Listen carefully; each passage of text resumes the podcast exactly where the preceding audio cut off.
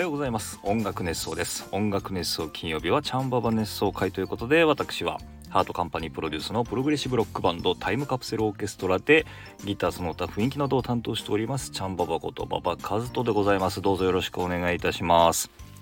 音楽熱奏はハートカンパニーの制作でお届けしております。ハートカンパニーは音楽のプロデュース会社です。楽曲制作コンテンツ制作などをしております。というわけで、えー、この音楽熱奏金曜日チャンババ熱奏会ではですね、えー、我々タイムカプセルオーケストラの情報であったりとかそれから私チャンババがハマっていることそれから最近起こったことなんかをお話ししております。毎度毎度ね、くだらないお話にお付き合いをお願いしているわけなんですけれども。はい、えー、今日はですね、2024年の1月の26日金曜日ということで、もう1月も終わっちゃいますね。2月に入りそうです。ね、えー、やっぱり2月が一番寒いなんて言いますけれども、ね、えー、2月が近づくにつれて、やっぱりこう、最近ここ数日でだいぶ冷え込んでまいりましたね。はい。というわけで、えー、寒さに皆さん気をつけて、えー、お過ごしいただきたいなと思うんですけれども、えー、今日はね、何を話そうかなというとこなんですが、もうこのチャンボボネ総会ね、えー、始まりまして、えー、1年半以上ね、実はもう経ってるんですよ。ね、ということで、毎回毎回そんなね、趣味の話とか、えー、そんな話をしていて、えー、ネタがもう尽きたんじゃないかというふうに思われてるんじゃないかと思いますけれども、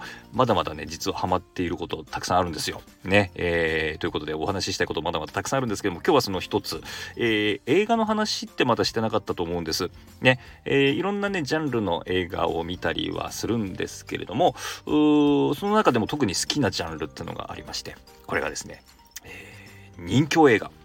ね、というわけで今日は人気映画熱奏をいこうかなと思うんですけれども、まあ、人気映画、ね、あのいわゆる都政人のお話だったりとかそういうところがまあ舞台になっているお話だったりするわけなんですけれども、えー、そもそもね人気映画をなんで見るようになったかっていうきっかけからお話しするとですね、えー、この音楽業界私18歳ぐらいからですね、えー、お仕事させてもらってるわけなんですけれどもそのね音楽業界の先輩とまあそのね仕事始めたての頃、えー、いろんなお話アドバイスをねもらうことがありました。ね、えー、その中中でとある先輩が、えー、この音楽業界ではまあどこの世界も一緒なんだけれども筋を通すということねこれが一番大事だと筋さえ通していればまあ仕事はどうにかなると。えー、いうようなことを教えてもらいまして、まあ、チャンババ、若いチャンババはですね、うん、筋を通すってなんとなくまあイメージはつくんだけれども具体的にどうしたらいいかちょっとよくわかんないなということで何かこう教科書みたいなものはないのかなと思っていたらですねその先輩が、えー、そういうことであれば、えー、筋を通す教科書ということで、えー、これを見なさいということで進めてもらったのが、え映画の「仁義なき戦い」ね、えー、もう人気映画のもう代表格というかもうね、えー、もう人気映画といえば仁義なき戦いみたいなところありますけれども、ね、これをね、とにかく見なさいと。見れば筋を通すということが、どういうことがわかると。いうふうに言われまして早速ですねもうレンタルビデオ屋さんに行きまして「えー、仁義なき戦い」を借りてまいりました、えー、仁義なき戦い全部でね5部作になってるんですけれどもその5部作全部借りてきましてですね片っ端から最初から最後まで通してみましたけれどもまあこれでハマってしまったんですね。でまあその筋を通すということはどういうことかと、えー、いうことは確かにこれね見るとね筋を通すということはというよりは筋を通さないとどうなってしまうかっていうことが、えー、もう怖いくらいにわかる。かなりリアリティな、えー、お話がですねこの物語の中に綴られております。はいということで、えー、この仁義なき戦いでですね筋を通すということを勉強したわけなんですけどですけれども具体的にはじゃあどういうことになってどういう話になってるかというとあの細かいね筋を通すっていう話はね結構出てくるんですよ。例えば、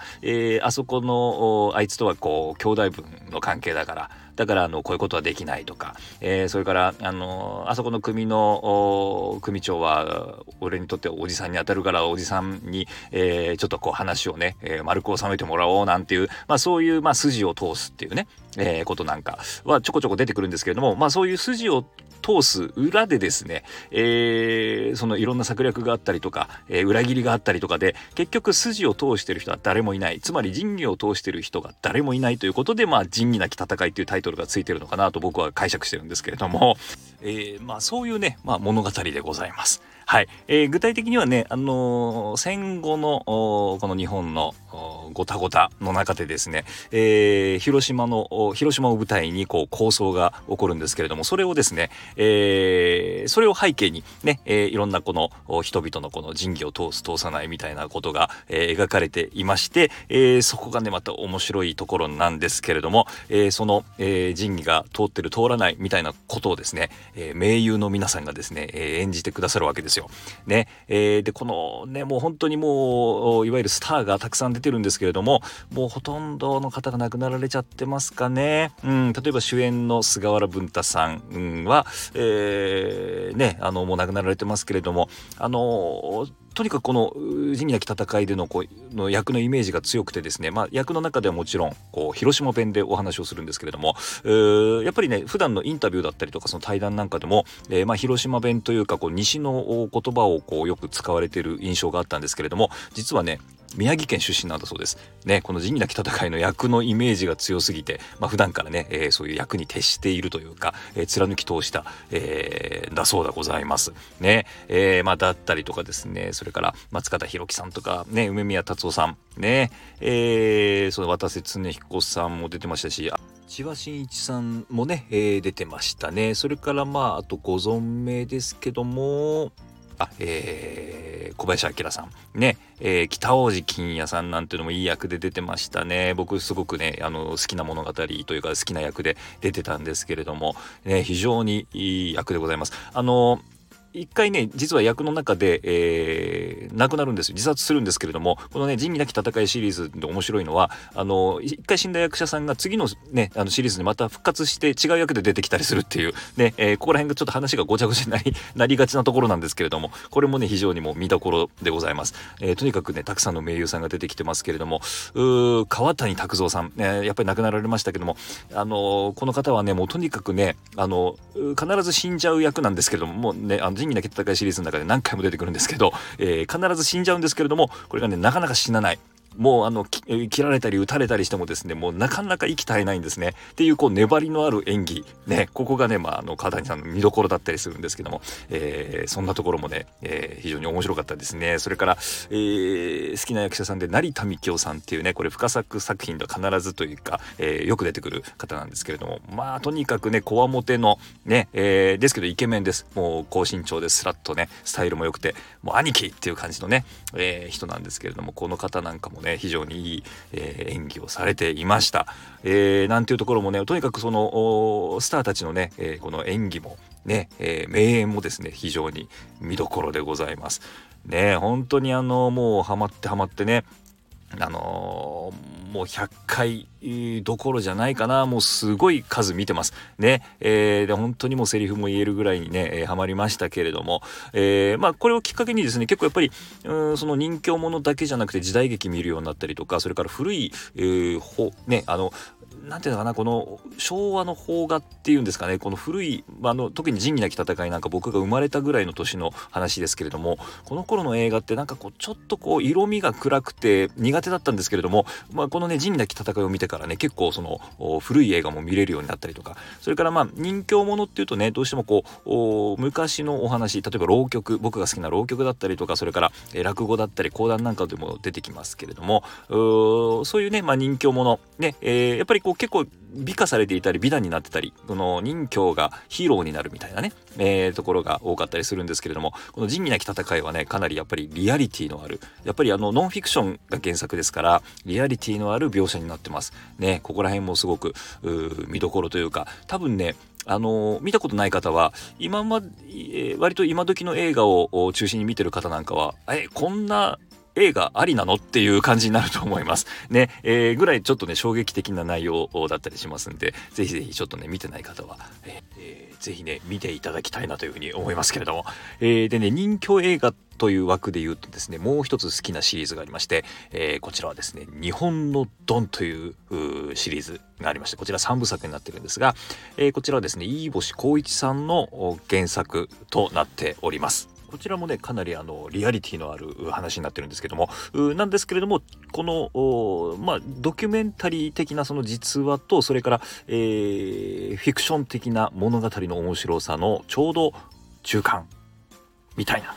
えー、ちょうどねいいところみたいな、え感じの作品になってるんですけれども、えー、こちらはですね、えーと、役者陣がやっぱり、え、僕の好きな役者陣結構出てまして、えー、サブリシンさんね、え、もう本当にもう大御所の俳優さんですけれども、え、もう本当に何でしょうこの役がねもう役な役だっていうのは分かってるんですけれどもあれこの人本物かなとかってねあの勘違いしちゃうぐらいのねすごい名演です、えー、それから、えー、この人気映画ではね欠かせない日本の人気映画で欠かせない鶴田浩二さん。ね、えー、この鶴田浩二さんの名演。これね鶴田浩二さんはねその人形者の中でも割とヒーローになりがちな、役回りのことが多いんですけれどもこの作品の中ではもうかなりのね、えー、熱演名演をされてます。ね、えー、もう本当にそのそれこそこういう世界の中で、えー、生き抜くっていうことはこういうことなんだなっていうことをねすごくこうもうこの演技の中でね非常に表現できてるされてる。ね。えー、とにかくねなんかこうその仁義なき戦いのそのリアリティさとはちょっと違うリアリティがある。ね。えー、っていう素晴らしい作品ですけれどもこちらもね3部作ありまして、えー、こちらもですねかなりいい映画でございます。ざいますはい。ということで、その、えー、まあ、人気映画っていう意味ではね、いろんな人気映画見てますけれども、やっぱりね、例えばその、え海外ものでゴッドファーザーなんかはこのマフィアの話ですけれども、そっちもね、やっぱり面白いですよね。えー、そういう話なんかもね、ちょっと見返してみたりとかですね、この仁義なき戦いがいろんなこう、きっかけをくれてですね、いろんな作品をこう見るようになって、いろんなジャンルの作品を楽しめるようになったっていうこともあって、この仁義なき戦いがね、きっかけで、まあ、いろんなね、あのー、作品に触れることができたということで、僕にとってはね、結構その、うん、非常にこう重要な作品といいますか、えーまあ、人生に影響を受けた作品ですよね。あのそう時代劇なんかをね見るようにもなりましたよね。やっぱりなんかそういうきっかけになったのはこの「仁義戦い」という映画ねこの人気映画がきっかけになったりしておりますけれども。というわけで、えー、人気映画熱奏でございました。ぜひぜひちょっと仁義なき戦いからね皆さんあの見ていただけると、えー、嬉しいな。ねで感想なんかをねまたコメントいただけたら嬉しいななんていうふうに思いますけれどもぜひぜひ人気映画見てみてください。はいということで、えー、いつものようにコメントいきたいと思います、えー、栗おじさんありがとうございます。モンブランをいただきました。ありがとうございます、えー、おはようございます。おはようございます。船長業務お疲れ様でした。潮の流れから海の深さまで考えてポイントに向かう船長は大変ですね。確かに操縦するには当たる場所まで行かないといけないので目標を決めるのは船長ですもんね。今回はガンタさんも行かれたんですね。包丁さばきも少し不安ですがさばけたということで一安心です。最近インスタなどのリール動画で岸壁からテトラポットの隙間で釣りをして魚を釣る動画をよく見てます。私もまずはそこから始めてみようかなと画策中です。ということでありがとうございます。はい。そうなんです。あの、釣れる釣れないはね、このポイントを選択しているこの船長の腕次第というところもございまして、えー、あのー、まあ、そこもね、あの、やっぱり、えー、船長がこう選んだポイントでみんなが釣ってくれると非常にこう嬉しいっていうね、え、そこがまたあの船長の楽しみだったりするわけでございます。ね、というわけで潮の流れを読むっていうのは大切ということですね。はい。で、ガンタさんもね、あの包丁さばき、えー、かなりね、不安ですけれども、不安なあの手つきをしてましたけれども、大丈夫です。かなりね、あの、のえー、やっぱりね、え何匹かやってるうちにですね、こう慣れてきてですね、非常にもう最後の方はかなり安心感のある、もうね、えー、僕の後ろの方で見てましたけれども、非常に安心感のあるね、え、包丁さばきになってましたんで、えそれからあのそうよく出てきますよね。あの、Facebook なんかでもよく出てきますけども、あの、ね、えー、岸壁からテトラポットの隙間で釣りをする穴釣りってやつですね。うん。あれね、穴釣りってのも面白いんですよ。ね、えー、そのテトラポットの隙間からですね、えー、餌を垂らすとですねあの当たりがあるんですよ。こうピクピクっていう当たりとかねこうガンガンって当たりがあってそれでパッとこうね、えー、そこ竿をパッと上げるとですね、えー、針がかかりましてで魚が上がってくるんですけども意外とね大きい魚が結構かかったりするんですよね。うん。えー、いわゆるねカサゴとかね、えー、ちょっと南の方行ったりするとソイとかなんかそういう根魚がね結構多いんですけれども、えー、そういうものがこうテトラポットの間から釣れるんですけれどもあの足場が悪いところが多いですからね、えー、ぜひぜひちょっと気をつけてください。はいというわけで、えー、穴釣り面白いのでねぜひぜひ始めてみたらいかがでしょうか。ありがとうございます。えー、それから、えー、ママリプトンさんありがとうございます。おはようございます。おはようございます。大量でしたね。いろんな魚を煮たり揚げたり焼いたり美味しそうです。さば、くのは大変なのに皆さんすごい。私は生きてるお魚さんは怖くて触れません、えー、笑い。そして馬場ちゃんの流しですってそんなことは贅沢すぎて夢のまた夢ですね。お話が出るだけでも光栄です。ということで、えー、ありがとうございます。最近そのマムリプトンさんのね、えー、大阪のお店ね、えー、おかんと一品、えー、でなんかこうイベントができないかとか、えー、ねあのサイキックと、えー、なんか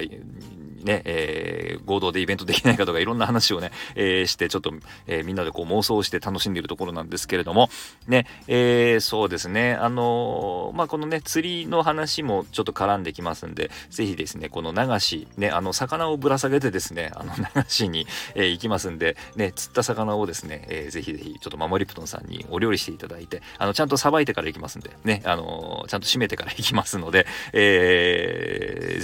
ちょっとね美味しい料理作っていただいて、えー、食べながらですね、えー、ね、私は流しをするというようなことも、ちょっと面白いのかななんて思ったりしておりますけど、そんな企画でですね、えー、ぜひぜひおかんと一品、えー、お邪魔したいなと思っておりますので、ぜひよろしくお願いいたします。はい。ということで、え、音楽熱奏金曜日はチャンババ熱奏会でした。それではまた来週。